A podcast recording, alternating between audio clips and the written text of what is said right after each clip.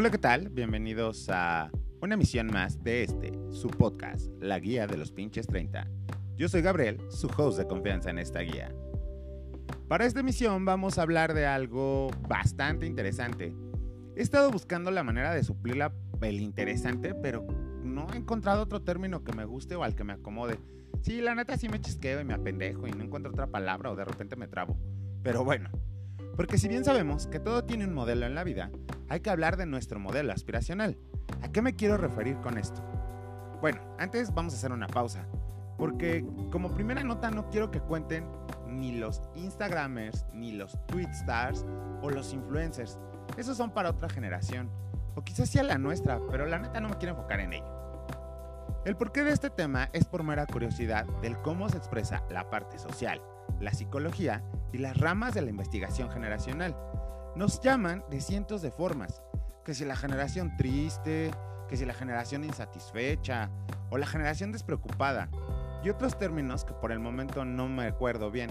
Creo que a todas las generaciones se les ha llamado así también, pero en esta están haciendo demasiado hincapié.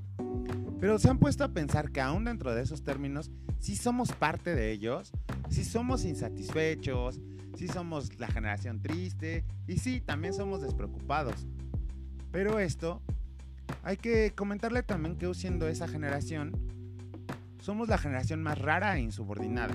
Esto es porque no permitimos que se nos gobierne tan fácil, porque para poder tener control sobre nosotros se necesita tener información contundente y sólida, en la cual podamos decir, va cámara, te la compro. Ahora sí, a lo que nos lleva bien este pedo.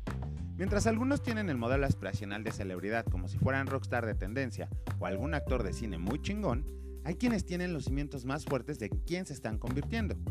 Esto se debe a que todo lo que nos va rodeando nos genera nuevas metas que superar y por tanto un arquetipo de persona en el que nos estamos convirtiendo. Aquí va otra nota. Hagan de cuenta que esto es como una otra voz en off.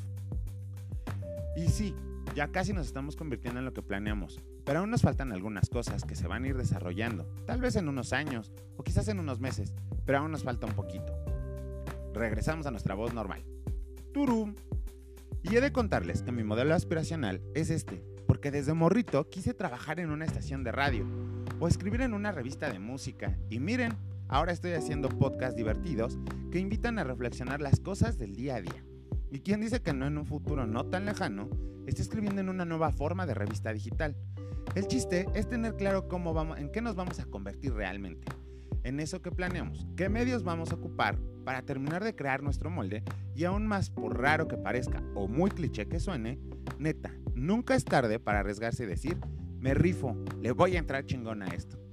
También hay que mencionar que no importa dónde estemos trabajando, si somos colaboradores de una departamental, el empleado número en una fábrica o bien navegamos en el comercio informal. Hay que comenzar a hacer las cosas de la mejor manera en nuestra chamba, porque gracias a esas horas, esas horas de trabajo tenemos lo que necesitamos para llegar hasta donde queremos. Esto me recuerda a una frase de Gustavo Cerati. Tengo todo por no querer más nada.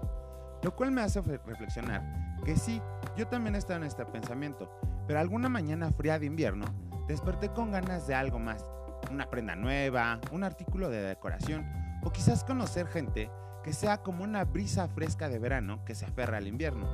Chale, creo que sí me estoy poniendo demasiado filosófico. Pero ya, fuera de cábula. Nunca se rindan de construir su arquetipo perfecto. Aquí les doy una explicación breve de lo que es arquetipo según Wikipedia. Arquetipo, modelo original que sirve como pauta para imitarlo, reproducir o copiar o prototipo ideal que sirve como ejemplo de perfección de algo. Y ya, chingue su madre si te dicen que estás loco. Total, la locura es la parte más divertida de la vida. Aquí les va otra nota muchachos. Si sienten que están mal o más locos de sus propios niveles, solicitan ayuda técnica. Es decir, vayan a terapia. Es algo que nunca se habla abiertamente.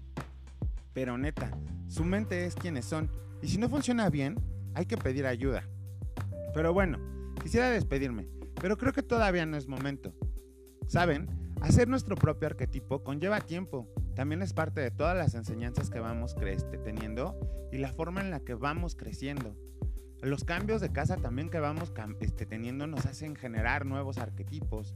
O tal vez la manera en la que nos aferramos a una personalidad. Y sí quiero ser bien claro que no nada más es una personalidad frívola y estas situaciones. En un principio también quise ser, eh, hacer algo como fuera visual, ¿no? Y también terminé estudiando cosas de fotografía y todas estas situaciones. Y sí, convertirme en el arquetipo. Todavía me faltan cosas, ¿no? Porque quizás a veces nos quejamos como del de puta, güey. No quisiera vivir aquí, güey. Quiero vivir en tal lado, ¿no? Pero, ¿saben? De repente sí digo, estoy súper bien. mi arquetipo va bien, lo estoy construyendo, ¿no? Y estamos en el día a día y haciéndolo que vaya generándose bien chingón.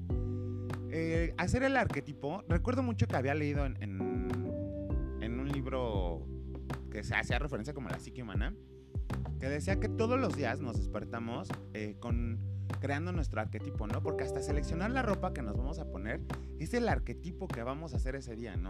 Y eso es parte de hacer nuestro arquetipo completo, original y perfecto.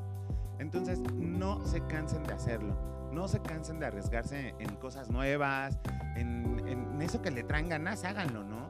Si quieren ser emprendedores, rífense, güey. Aviéntense a los putazos, total. Si se van de lleno y se rompen el hocico, pues por lo menos les va a quedar una cicatriz que les va a recordar qué no hacer y qué sí hacer.